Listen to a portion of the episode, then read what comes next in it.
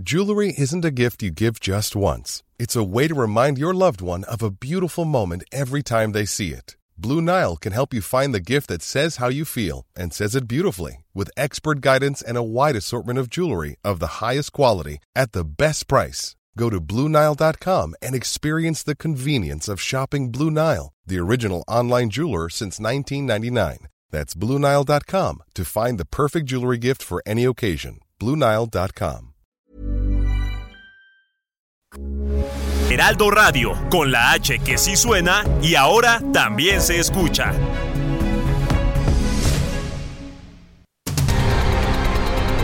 El Heraldo Radio presenta Cámara de Origen.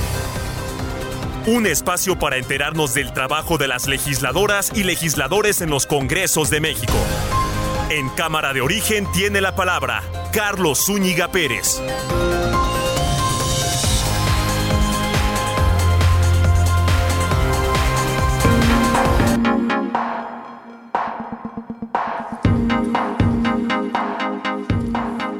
¿Qué tal? ¿Qué tal? ¿Cómo están? Gracias por acompañarnos a esta nueva emisión de Cámara de Origen.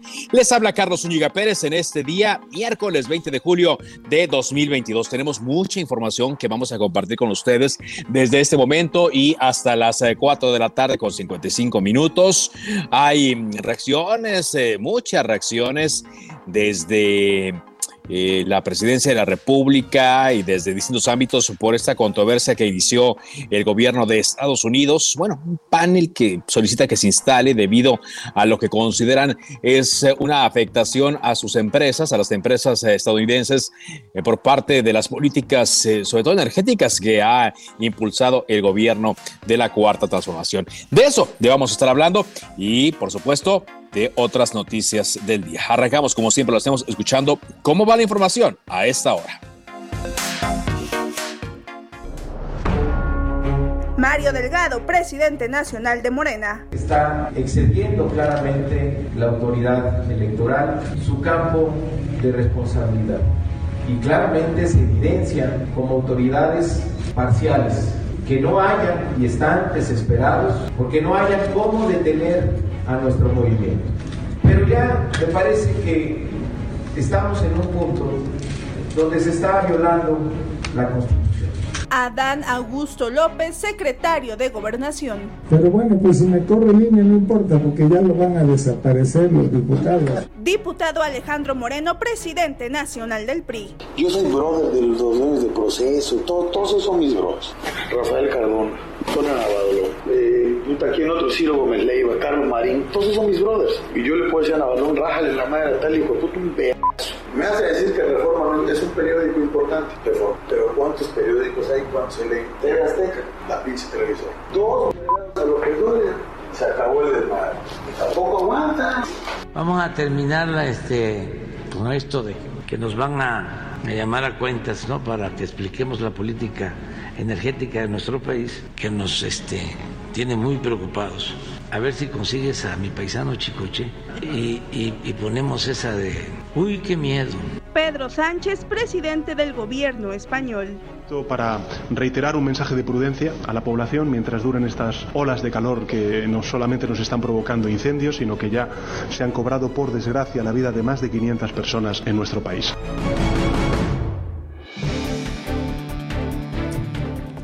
Y aquí más eh, de la información del día. Como le adelantaba, el gobierno de Estados Unidos solicitó consultas eh, de resolución de disputas contra México bajo el Tratado Comercial México, Estados Unidos y Canadá, derivado de la política energética mexicana. Hoy la secretaria de Economía, Tatiana Cloutier, fue a Palacio Nacional, tuvo una reunión ahí de buen tiempo y bueno, dicen que en 30 días se reunirán con sus contrapartes estadounidenses para abordar el tema. Le decía, la reunión de Tatiana Cloutier, la secretaria de Economía, duró poco más de dos horas ahí en Palacio Nacional. Se estuvieron abordando seguramente los distintos escenarios. Vamos a tener, espero, un comunicado al respecto por parte de la Secretaría de Economía.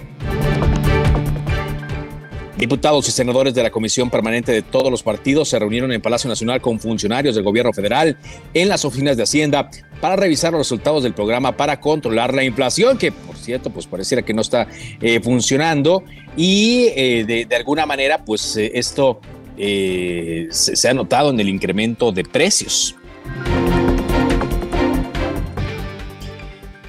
Eso sí, eh, de hecho, una empresa que había firmado este pacto Bimbo ya subió subió los precios de sus productos. Seguramente usted ya se dio cuenta. Morena dio a conocer la lista de los seis aspirantes que aparecerán en las encuestas para definir su candidato al gobierno del Estado de México. Son Delfina Gómez, Horacio Duarte, Higinio Martínez, Luis Fernando Vilchis, Xochitl Zagal e Hilda Ramírez. La Sala Superior del Tribunal Electoral del Poder Judicial de la Federación volvió a confirmar que gobernadores de Morena violaron la ley y usaron recursos públicos de forma ilegal para favorecer al presidente Andrés Manuel López Obrador en la consulta de revocación de mandato. Y la Comisión de Quejas y Denuncias del INE confirmó sanciones contra Morena y diversos servidores públicos para que se abstengan de asistir, participar, organizar, convocar y realizar actos de proselitismo político. Sin embargo, retiró la tutela preventiva a 15 funcionarios que no asistieron a uno de los dos eventos en Coahuila y Estado de México, entre ellos el presidente López Obrador, a Delfina Gómez y a Marcelo Ebrard. Marcelo Ebrard se salvó de estas eh, eh, sanciones porque él no acudió a la eh, reunión que se hizo allá en Coahuila. la, se acudió a la reunión de eh, el Estado de México, pero la de Coahuila no, porque se enfermó de COVID-19. Por eso la libró el canciller Marcelo Ebrard. Y el presidente de Turquía, Recep Tayyip Erdogan, propuso, pospuso el viaje que quería a México para visitar a Andrés Manuel López Obrador. Esto sería a finales de julio. Todavía no se habla de una nueva fecha para que el presidente de Turquía venga aquí al país. Son las 4 de la tarde con 6 minutos. ¡Julio, Julio! Llegó lo natural. Aprovecha que el aguacate está a 76.80 el kilo. Sí, a solo 76.80 el kilo. Y el melón chino a 16.80 el kilo. Sí, a solo 16.80 el kilo. Con Julio, lo regalado te llega. Solo en Soriana. A julio 20. Aplican restricciones. Válido en Hiper y Super.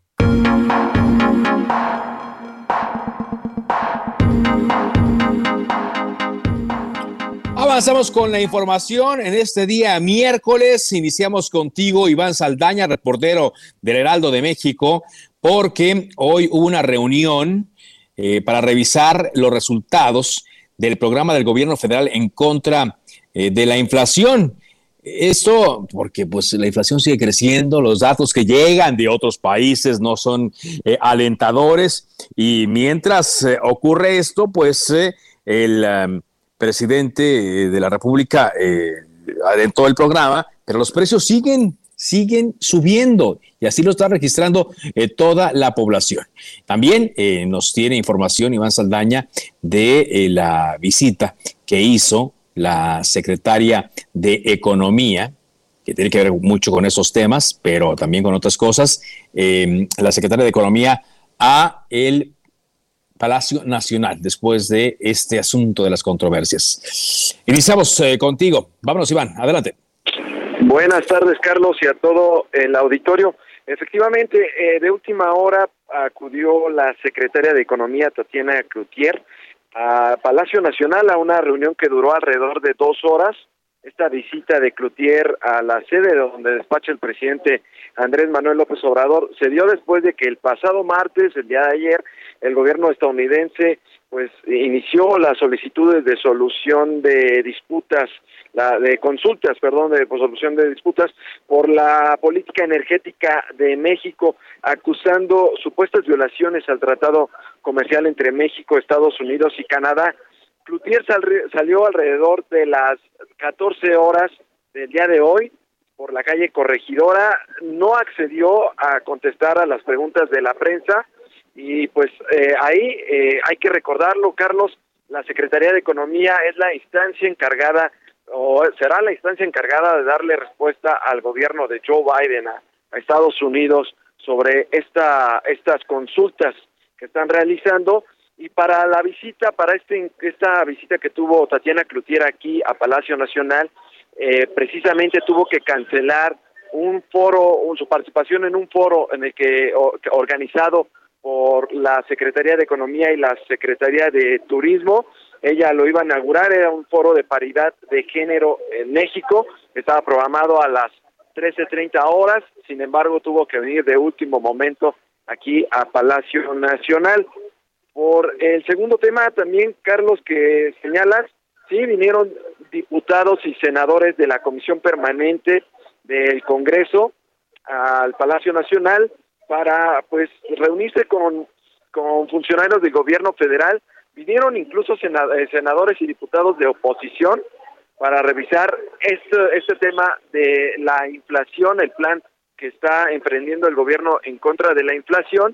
Y pues al término de este encuentro entrevistamos rápidamente a Jacob Polensky, la diputada federal de Morena, a quien le preguntamos detalles sobre el encuentro. Ella pues dijo que pues básicamente todos los todos los diputados, senadores, incluso los de oposición salieron muy complacidos de los resultados que ha emprendido el gobierno del presidente López Obrador en contra de la inflación. Se refiere a los subsidios, por ejemplo, al tema de la gasolina, eh, al acuerdo que tuvieron con los empresarios para mantener estables los precios de la canasta básica. Incluso la diputada Jacob eh, Polensky pidió que, pues, más bien ella propuso en esta reunión que se agregara un artículo 25 a este de la canasta básica, que es la pasta de la, pasta dental, Carlos, para que dice eh, pues se ayude a las comunidades, ya que el problema de, de cuidado de, de, de, los dientes, dice, es un problema que se tiene a nivel nacional. Por eso también agregó,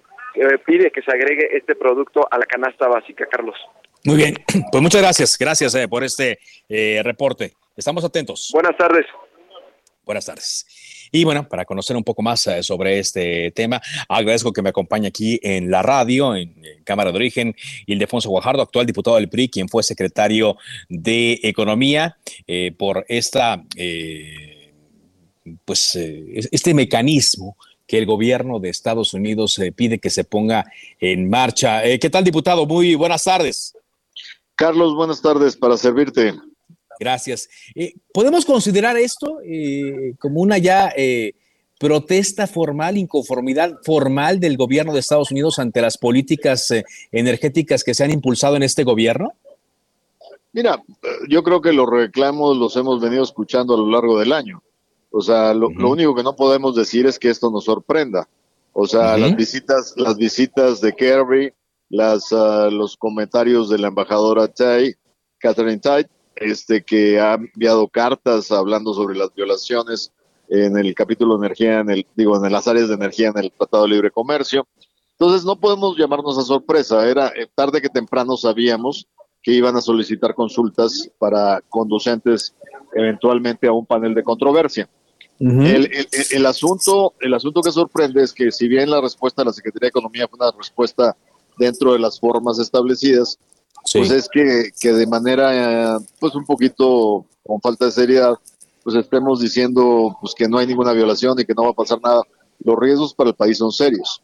Este no es un panel inversionista Estado como los que originalmente escuchamos, cuando los agentes individuales que tuvieron en riesgo sus activos estuvieron eh, quejándose del, pues, del, cambio de reglas del juego y de lo, de lo parcial que se está haciendo para las empresas productivas del Estado.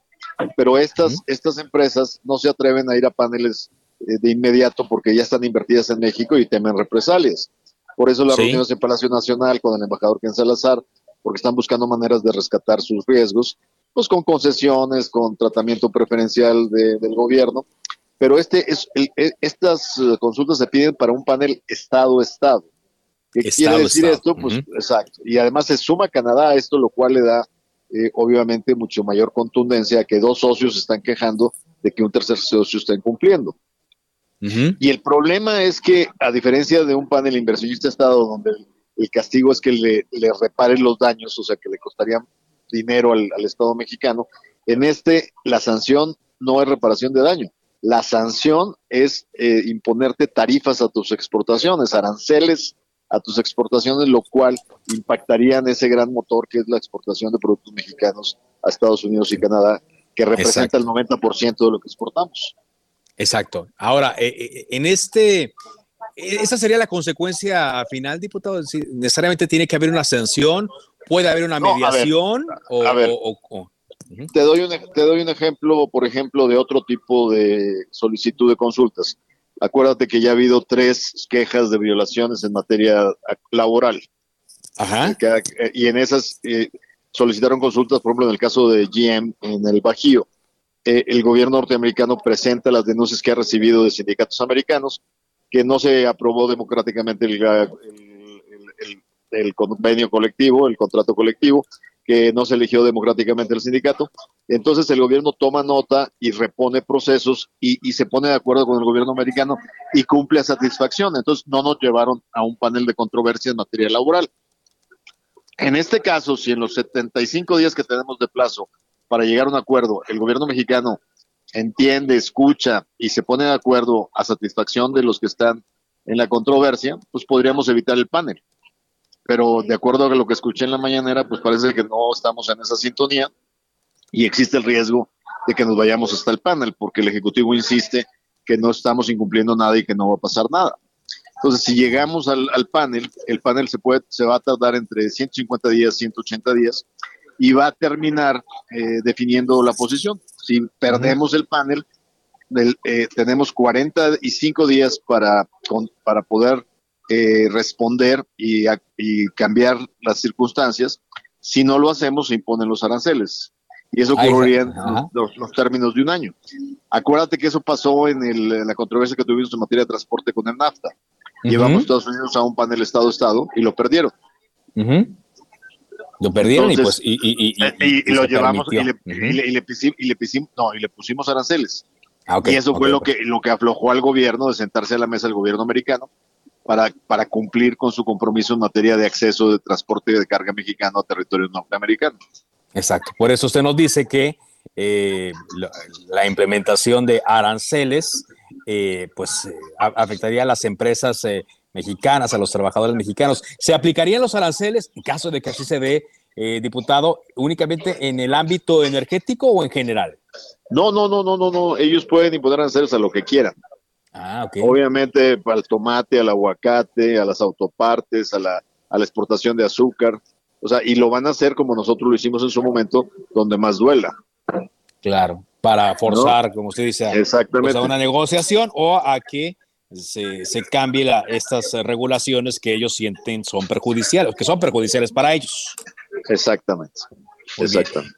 Eh, el, panel, ¿cómo se compone, diputado? Ah, es, el panel se puede establecer a partir de que se cumplan a partir de hoy 75 días y eh, uno de los panelistas es electo por el gobierno estadounidense, otro por el gobierno mexicano y uno tercero se saca del pool de panelistas que ya están registrados eh, para que sea el, de la, el, tercero en diferencia, ¿no? Y entonces puede ser de tres o puede ser de cinco. Este, entonces, si se elige así de esta manera para garantizar la neutralidad de los paneles. Y aún y los nombrados por el gobierno mexicano o el gobierno estadounidense, es gente que con probada experiencia y con comprobada probidad ¿no? y honorabilidad. Entonces, como quiera, para asegurar de ese de eso, hay un tercero que no lo elige ni el gobierno mexicano ni el gobierno norteamericano.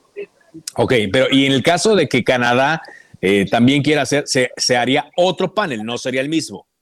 No, eh, Canadá se puede sumar a un panel y puede abrir uno diferente, pero también se puede adherir. Ajá. Se puede adherir a, un panel. Al que ya está. Bueno, pero pues aquí ya, digamos que de, tres socios, como usted lo mencionaba. A lo mejor se podría, se podría ir a un panel de cinco panelistas. De cinco panelistas, esa, sería la opción. Pero digamos que aquí pues ya eh, el gobierno de México pues suma dos, o sea, no es lo mismo, como dice, estado-estado, a dos estados contra un estado. lo que sí puedes garantizar es la neutralidad del pan. Neutralidad, Sin duda. exactamente. ¿Qué es, lo, es lo que le Canadá amplía el nivel de sanción porque también afectaría las exportaciones de México a Canadá, pero además le da una contundente credibilidad a las denuncias. O sea, dos de los tres socios apuntan a que México no está cumpliendo en el apartado de energía. Pues pareciera, digo, viendo los escenarios que eh, eh, estamos planteando eh, con lo que se filtró desde ayer, que se oficializó ya por medio de los escritos, por medio de los conductos oficiales, y ahora que, estoy viendo aquí la información de que Canadá va a solicitar sus propias consultas para México, pues aquí pareciera directamente, diputado, que pues México, no decir que lleva las de no lleva la ventaja en esto. Bueno, pues sin duda tenemos un reto muy importante y tenemos que tomar esto con mucha seriedad, porque lo que está en riesgo es mucho. Está mucho en riesgo. Pues le agradezco mucho que nos haya eh, dado más luz sobre este tema. Gracias, diputado. Muy amable. Gracias. Un gusto saludarte, Carlos. Bye. Igualmente, Ildefonso Guajardo, actual diputado del PRI, fue secretario de Economía, él eh, también negoció la última etapa, recordemos, eh, eh, este nuevo acuerdo comercial, el Tratado México-Estados Unidos y Canadá, el TEMEC, que le decimos aquí, el USMC, que le dicen allá en, en, en Estados Unidos, USMCA. Entonces, pues él sabe mucho sobre, sobre este tema, sobre este asunto y definitivamente pues el gobierno de México debe tomárselo más en serio. ¿Por qué? Porque pues por ahí el presidente eh, en la mañana dijo que eh, él había escrito con Jesús eh, Seade, quien fue el negociador de, del, por, por, parte del gobierno. Recordemos que la renegociación a instancias de Donald Trump, quien era el presidente de Estados Unidos, ocurrió en el último tramo del gobierno de eh, Enrique Peña Nieto y cuando ya estaba electo Andrés Manuel López Obrador. Entonces, Ildefonso Guajardo, con quien platicamos en este momento, pues encabezaba eh, junto con expertos y otros funcionarios mexicanos y empresarios también a la eh, negociación del gobierno en turno. Y luego, Jesús Seade, quien ahora es embajador, encabezó la la, parte, la delegación, una delegación que se incluyó del gobierno electo. Y entonces el presidente dijo en la mañana que él platicó con Jesús Seade, que le dijo Jesús Seade, no, no, no, pues, no, no hay problema con ese asunto, ¿no? Bueno, y se fue aún más allá, más lejos, el presidente, porque dedicó esta canción cuando le preguntaron sobre si había algún eh, temor del gobierno mexicano a las represalias eh, arancelarias por parte de Estados Unidos y esta fue la canción que puso. Terminamos, pero no ahora, apenas vamos a terminar este, con esto de que, nos van a, llamar a cuentas ¿no? para que expliquemos la política energética de nuestro país, que nos este, tiene muy preocupados. Eh, a ver si consigues a mi paisano Chicoche y, ponemos esa de, uy, qué miedo. Uy, qué miedo, mira cómo estoy temblando. Uy, qué miedo, mira cómo estoy temblando. Y que vienen en platillos a más de cuatro a llevarnos. Bueno, bueno pues ahí está, dice presidente, y qué miedo, por eso le recomienda a Ildefonso Guajardo que pues tome las cosas eh, un poco más en serio y no con canciones de Chicoche se van a resolver. Nos podemos reír un poco, ¿no? Y podemos relajarnos, pero de que andan enojados en Estados Unidos, sí, y en Canadá también, y pues con sus razones, ¿no? Porque la intención de ellos es proteger a eh, sus empresas, a las empresas estadounidenses, a las empresas canadienses, y pues ya son dos contra uno, ¿eh? No es lo mismo, como le decía yo a Ildefonso Guajardo, un gobierno contra un gobierno, que dos gobiernos contra uno. Eh, vámonos contigo, Carlos Navarro, ¿qué información nos tienes? Te escuchamos. Buenas tardes, Carlos. Te saludo con gusto a ti, al auditorio, y te comento que el gobierno capitalino anunció la licitación pública internacional del cablebús línea 3, que busca conectar las secciones del bosque de Chapultepec. En este caso, el próximo 27 de julio de 2022 se publica la convocatoria en el Compranet. Después serán 10 días para las prebases. Sigue la Junta de Aclaraciones, la apertura de propuestas y el fallo se dará el próximo 13 de septiembre para que un día siguiente, el mismo 14 de septiembre, se esté firmando el contrato. A partir de ahí tendrán 15 meses para llevar a cabo esta obra que consiste en un trazo de 5.4 kilómetros con, cinco, con seis estaciones. Serán Los Pinos, Panteón Dolores, Cecit Lienzo Charro, Parque Cricri, Cineteca Nacional y Vasco de Quiroga. Este cablebús se va a ubicar entre las eh, alcaldías Miguel Hidalgo y Álvaro Obregón. Contará con una capacidad de trasladar a 36 mil usuarios por día, pero puede llegar hasta los 70 mil en un futuro. Tendrá 180 cabinas que podrán trasladar a 10 usuarios por cada uno y el tiempo de recorrido entre las terminales será de 20 minutos con una velocidad de 40 kilómetros. En este caso, la jefa de gobierno destacó uno de los objetivos. Escuchemos. A ver. El segundo objetivo es turístico y cultural. Es parte del proyecto Chapultepec Naturaleza y Cultura.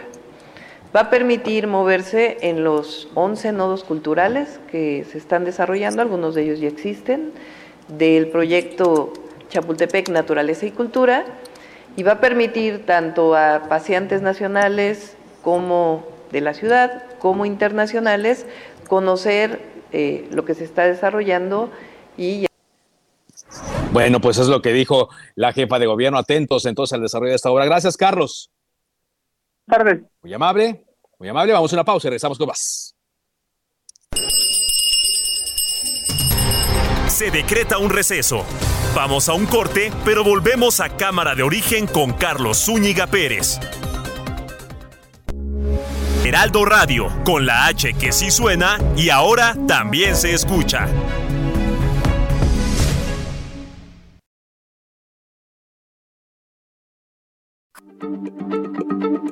Heraldo Radio, la H se lee, se comparte, se ve y ahora también se escucha.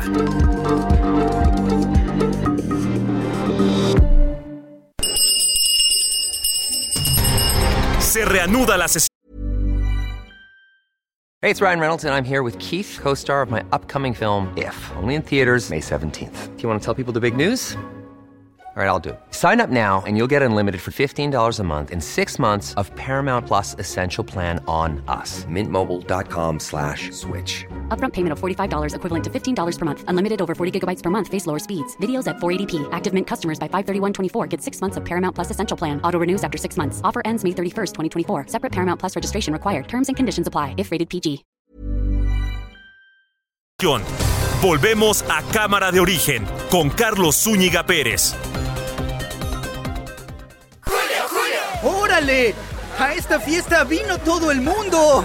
Pues si todo el mundo vino, que le lleguen al 3x2 en todos los vinos y licores. Y además, 3x2 en todos los jugos y néctares Jumex. Sí, 3x2. Con Julio, lo regalado te llega. Solo en Soriana. A julio 21. Aplica restricciones.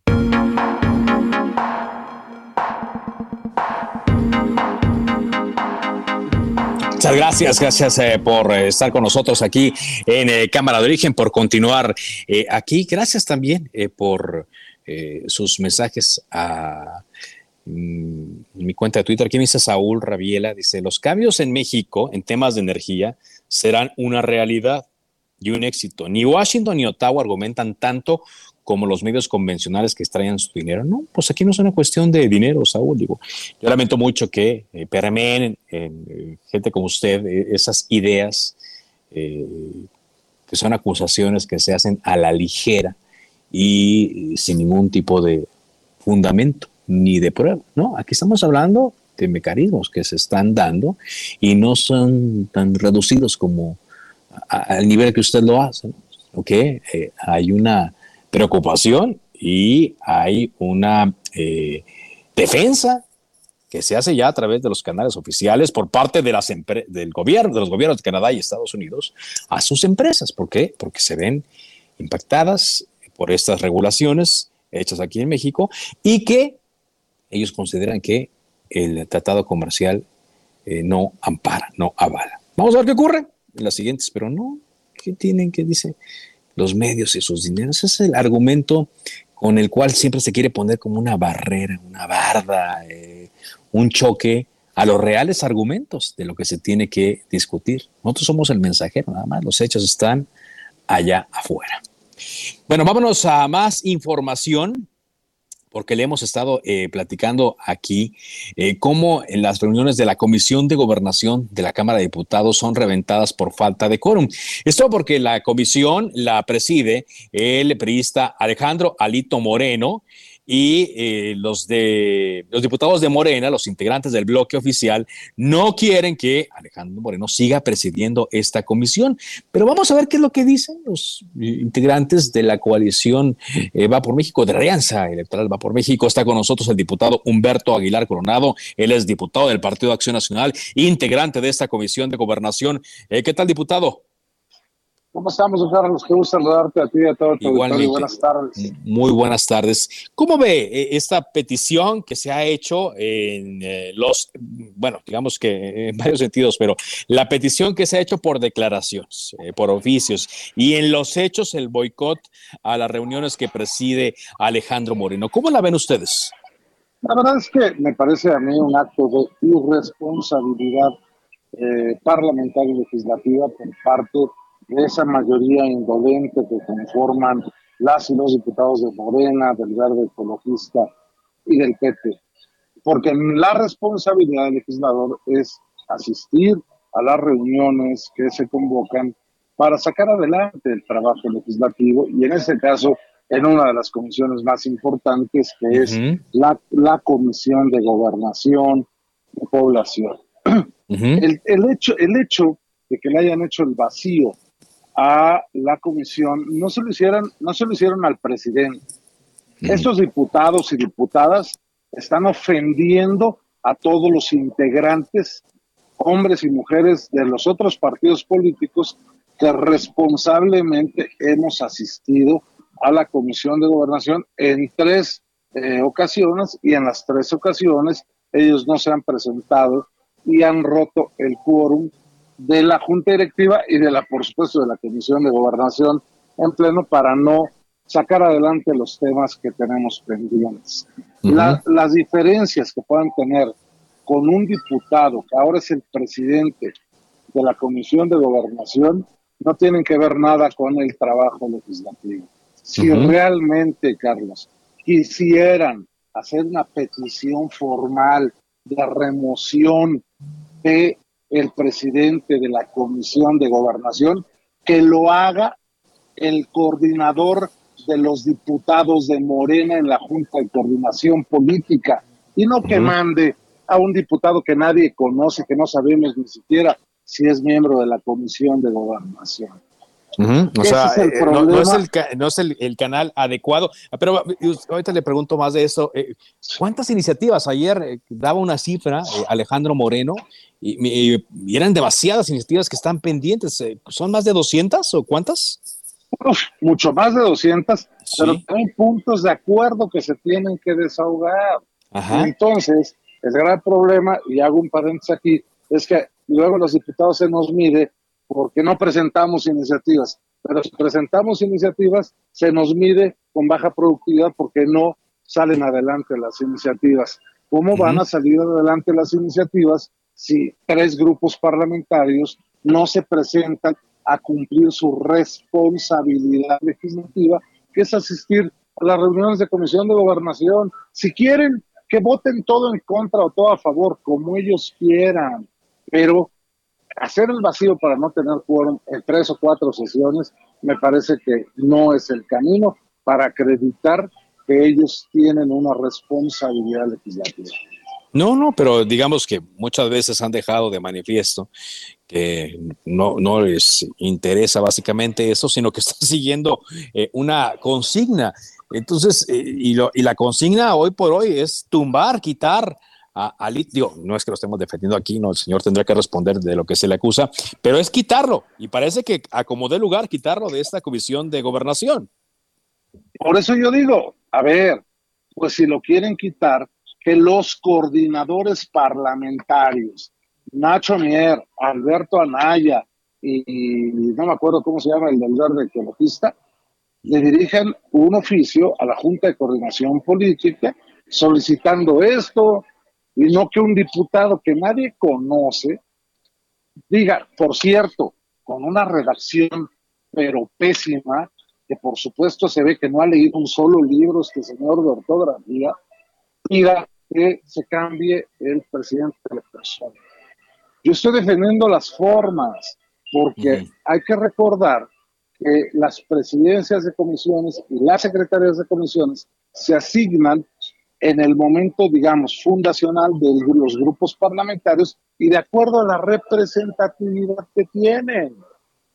Entonces, si lo van a hacer, pues que lo hagan en Junta de Coordinación Política y no que lo hagan ante los medios de comunicación con un diputado que no sabe ni escribir y que está pidiendo eso, que por supuesto nadie lo conoce. Bueno, pues, pues, vea usted a nivel al que estamos eh, eh, cayendo.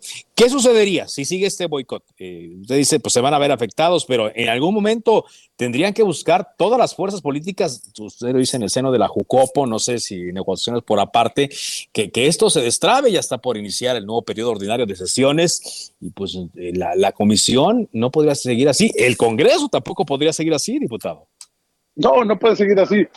Claro, ellos son una, lo que yo les he llamado en tribuna y en todos lados, son una mayoría indolente, ignorante de las formas, de las reglas del juego del Parlamento mexicano, ignorantes de redacción, ortografía, semántica, y que por supuesto, pues esto afecta enormemente no solamente al desarrollo del Parlamento mexicano, sino también a la credibilidad que tiene el Congreso mexicano. Si lo quieren boicotear, está bien, pero háganlo por las formas, hombre. Si no quieren que sea el presidente de la Comisión de Gobernación, bueno, pues hagan un, un exhorto a la Junta de Coordinación Política, a la mesa directiva, pero quien lo debe de hacer para que realmente, pues hombre, eh, en su caso surte efectos y no solamente tenga efectos mediáticos. Aquí por las redes me piden preguntarle si esto quiere decir que el PAN apoya o no a Alejandro Moreno, para que siga ahí. El PAN no apoya a Alejandro Moreno. El PAN, los diputadas y diputados del PAN, sabemos que eh, el presidente de la comisión es Alejandro Moreno Cárdenas. A mí me cuesta mucho trabajo decirle a Lito, pues es un diputado. Si lo cambian, nosotros apoyaremos a la o el el presidente de la Comisión de Gobernación, pero en tanto apoyamos al presidente de la Comisión de Gobernación, como apoyamos al presidente de la Comisión de Puntos Constitucionales, que es miembro de Morena, y la mayoría de las comisiones las preside Morena, y los diputados y diputadas del PAN. Asistimos regularmente a las sesiones precisamente para sacar adelante los temas que nos interesan a la nación. Esto no es un tema de personas, es un tema de respeto a las instituciones. Y si ellos no respetan al Parlamento, pues evidentemente no respetan eh, la política. Pues muchas gracias, gracias diputado por darnos esta eh, opinión, muy amable. Al, contrario, sorry, Carlos. Humberto Aguilar Coronado, diputado del Partido de Acción Nacional, integrante de la Comisión de Gobernación con este asunto. Y sí, bueno, ayer eh, Alejandro Moreno fue exhibido otra vez por la gobernadora del estado de Campeche, Laida Sansores. Por ahí quiso eh, hablar de un compadrazgo con periodistas, habló de la forma en la que manipulaba medios y periodistas allá en Campeche, habló de la forma en la cual eh, actuaba contra periodistas que le eran críticos y después publicó un tuit diciendo que Laida Sansores eh, había violado un amparo al seguir difundiendo estas grabaciones. Por cierto, eh, la Ida Sansores dijo que esta pues iba a ser el pilón, que ya era la última, y lo adelantó como un audio asqueroso, que bueno, en realidad sí lo es, aunque Alejandro Moreno señaló que está manipulado. Son las 4 de la tarde con 41 minutos. Eh, vámonos contigo, Jesús. Demos a Puebla porque allá buscan implementar una ley que suspendería o cancelaría la patria potestad a las personas que estén relacionadas eh, con el delito del feminicidio. Platícanos más, Jesús. Buenas tardes. ¿Qué tal, Carlos? Muy buenas tardes. Buenas tardes a todo el auditorio. Y efectivamente, en el estado de Puebla ya estarían buscando implementar esta denominada ley Monzón, que consiste en suspender o cancelar la patria potestad a aquellas personas que hayan cometido o sean vinculadas a proceso por el presunto delito de feminicidio. La propuesta ingresó este miércoles durante la Comisión Permanente del Congreso del Estado de Puebla por parte de la diputada local del PT, Mónica Silva Ruiz, y que hace un homenaje a la activista Cecilia Monzón, quien recordemos fue ultimada hace algunos meses por parte de su expareja sentimental. En este sentido, la iniciativa busca reformar el Código Civil de Puebla y el Código Penal del territorio poblano para retirar los derechos de la patria potestad cuando se haya cometido, insisto, este delito de feminicidio. Y es que en caso de que haya un proceso penal en curso, el juez tendrá que determinar si son con familiares del padre o de la madre con quien deba convivir el menor hasta que haya una sentencia final. Sin embargo, si esta sentencia es condenatoria por el delito de feminicidio, en automático serán los familiares de la víctima quienes tengan ya la custodia del menor de edad. Al respecto hay que destacarlo, ya la propia hermana de Cecilia Monzón, me refiero a Elena Monzón, confió que por parte del Congreso del Estado de Puebla habrá apertura para avalar esta reforma al Código Penal y también al Código Civil, Carlos. Bueno, pues ojalá, ojalá y se haga. Muchas eh, gracias eh, por ese reporte, Jesús. Gracias, muy buenas tardes. Y, sí, tiene que hacerse algo también. Además del caso que nos platicaba Jesús, estamos ahorita volcados también en el caso de Luz, Luz Raquel, una eh, mujer quien había denunciado eh, amenazas por parte de su vecino, incluso le colocaron amenazas escritas en, su edificio, en las escaleras de su edificio. Ella acusó a su vecino de enfrente de estas amenazas.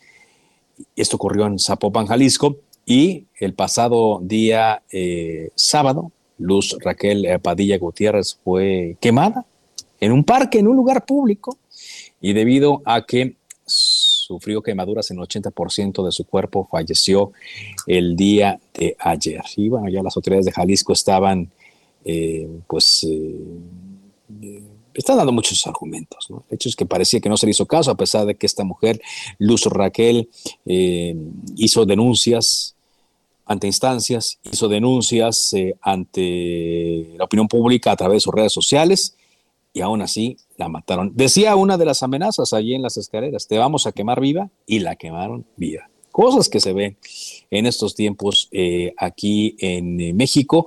Justamente, ahora vamos primero contigo, sí, Mayeli, Mayeli Mariscal, eh, con esta información que estaba comentando yo. Adelante, Mayeli. Así es, muy buenas tardes. Pues estas eh, denuncias que estuvo presentando Luz Raquel desde, por lo menos se sabe, el 9 de mayo al 9 de julio tenía eh, medidas de protección. Estas, eh, pues de acuerdo a, a, los datos oficiales, estaban ya vencidas al momento del ataque que fue el pasado sábado.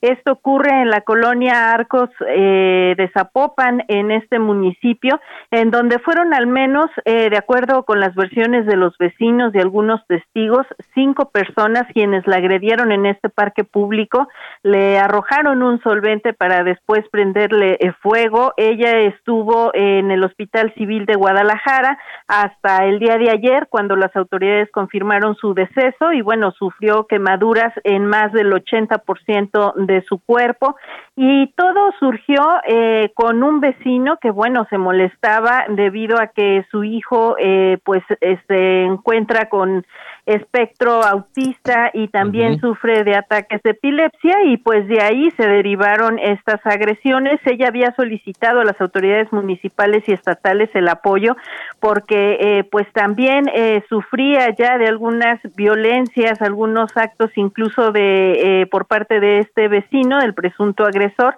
quien de manera constante pues tenía la música a todo volumen, hacía uso de áreas comunes, además de, bueno, dejar plasmadas, como mencionas, estas amenazas en los muros del edificio en donde vivían. Y pues bueno, lamentablemente este es el desenlace, se cumplen estas amenazas. De acuerdo con la Fiscalía, esto se investiga bajo el protocolo de feminicidio y justo en unos minutos más espera que el fiscal Luis Joaquín Méndez Ruiz eh, presente algunos avances sobre este caso. Muy bien. Pues a ver, que, sí estamos esperando la comparecencia del fiscal. Espero que salga con datos eh, buenos, con datos duros y no con excusas. Gracias, Mayeli. Seguimos al pendiente. Muy amable, son las 4 de la tarde con 47 minutos. Eh, Ayer nos enterábamos que la mayoría de Morena y sus aliados en la Comisión de Presupuesto de la Cámara de Diputados frenaron una iniciativa del PAN que proponía subsidiar la canasta básica con excedentes petroleros e ingresos propios de las entidades para combatir la inflación. Está con nosotros Cecilia Patrón, diputada del PAN. ¿Cómo está, diputada? Muy buenas tardes, muy bien, pues aquí con esta mala noticia para la gente más pobre de este país, ¿no? Porque esta iniciativa que presentamos, quiero decirte, Carlos, pues es muy importante. Estamos viendo la cascada de aumentos de precios de la canasta básica. Cualquier persona que puede, pues yo también soy llama de casa, además de ser diputada, eh, y sé lo, lo que cuesta hoy el poder ir, a, ya sea al mercado, al supermercado, lo que cuestan los precios y la canasta básica está por los cielos. La propuesta que hicimos era que eh, reducir que un 15% de los excedentes del gobierno pudieran subsidiar el programa de la canasta básica, ¿no? eh, desde que se, que se destinara al Fondo de Estabilización de los Ingresos de las entidades federativas, un solo, solo el 15% queríamos que se destinara para eso, que con esto garantizáramos el derecho a la salud alimentaria de la gente, ¿no? Que eso es lo que nos, que nos preocupa ante esta cascada impresionante de aumentos de precios con la inflación casi al 8% ya. Pero ¿qué argumentos, qué argumentos dieron eh, para rechazar esta iniciativa, diputada?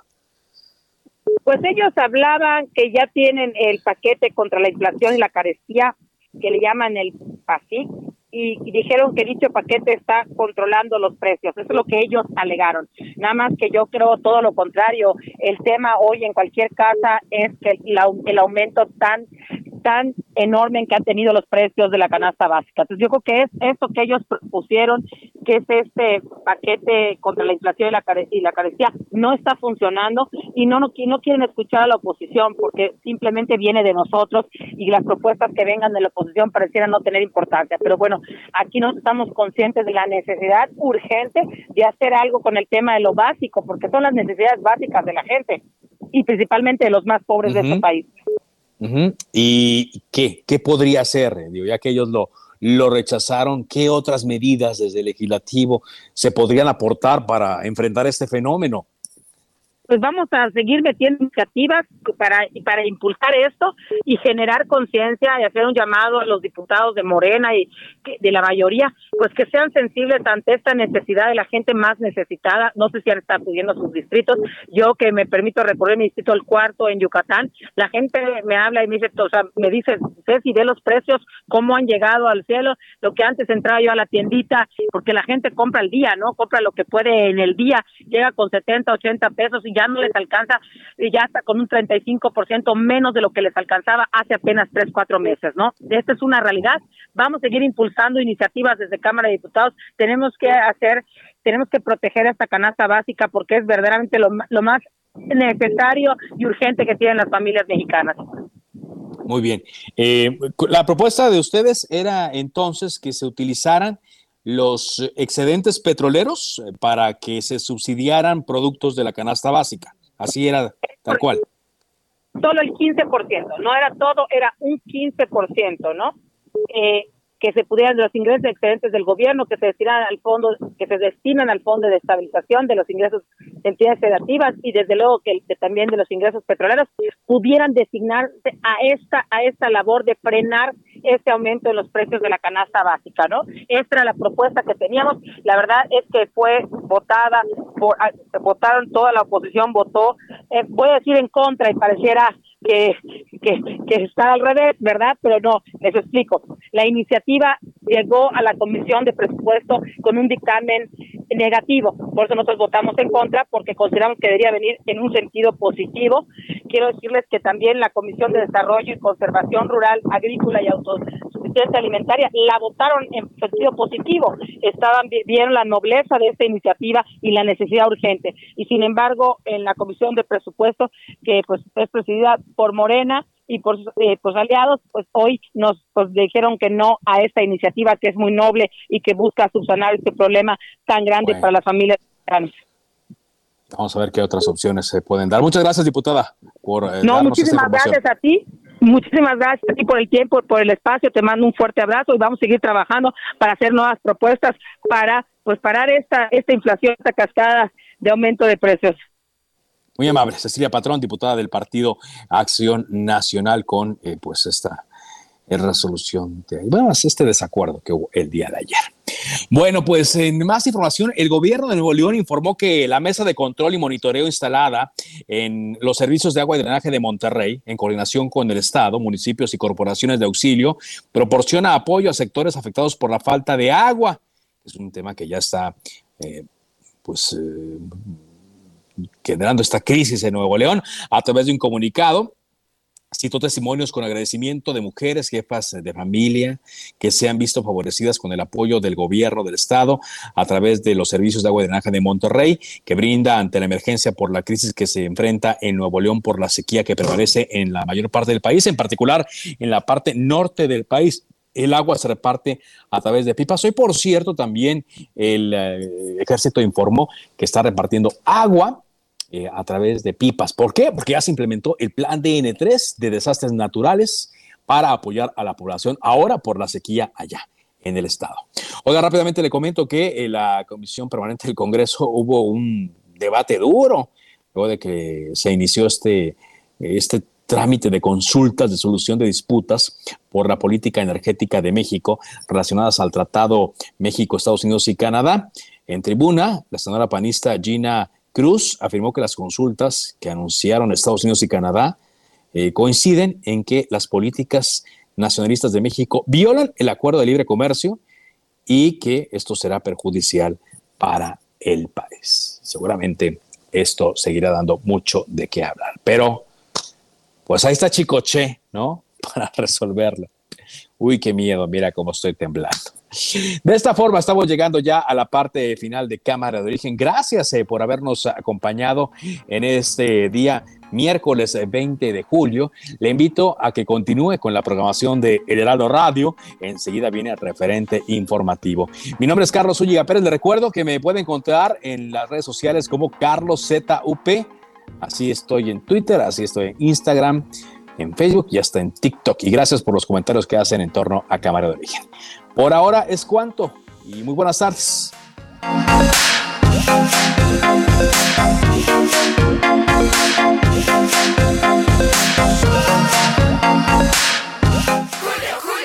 Bien vestido con el 30% de descuento en toda la ropa de verano para toda la familia y en todo el departamento de blancos. Además, 2x1 en toda la ropa interior para caballeros, niños, niñas y bebés. Con Julio, lo regalado te llega. Solo en Soriana. A julio 21. Aplica restricciones. Se cita para el próximo programa. Cámara de origen, a la misma hora, por las mismas frecuencias del Heraldo Radio. Se levanta la sesión.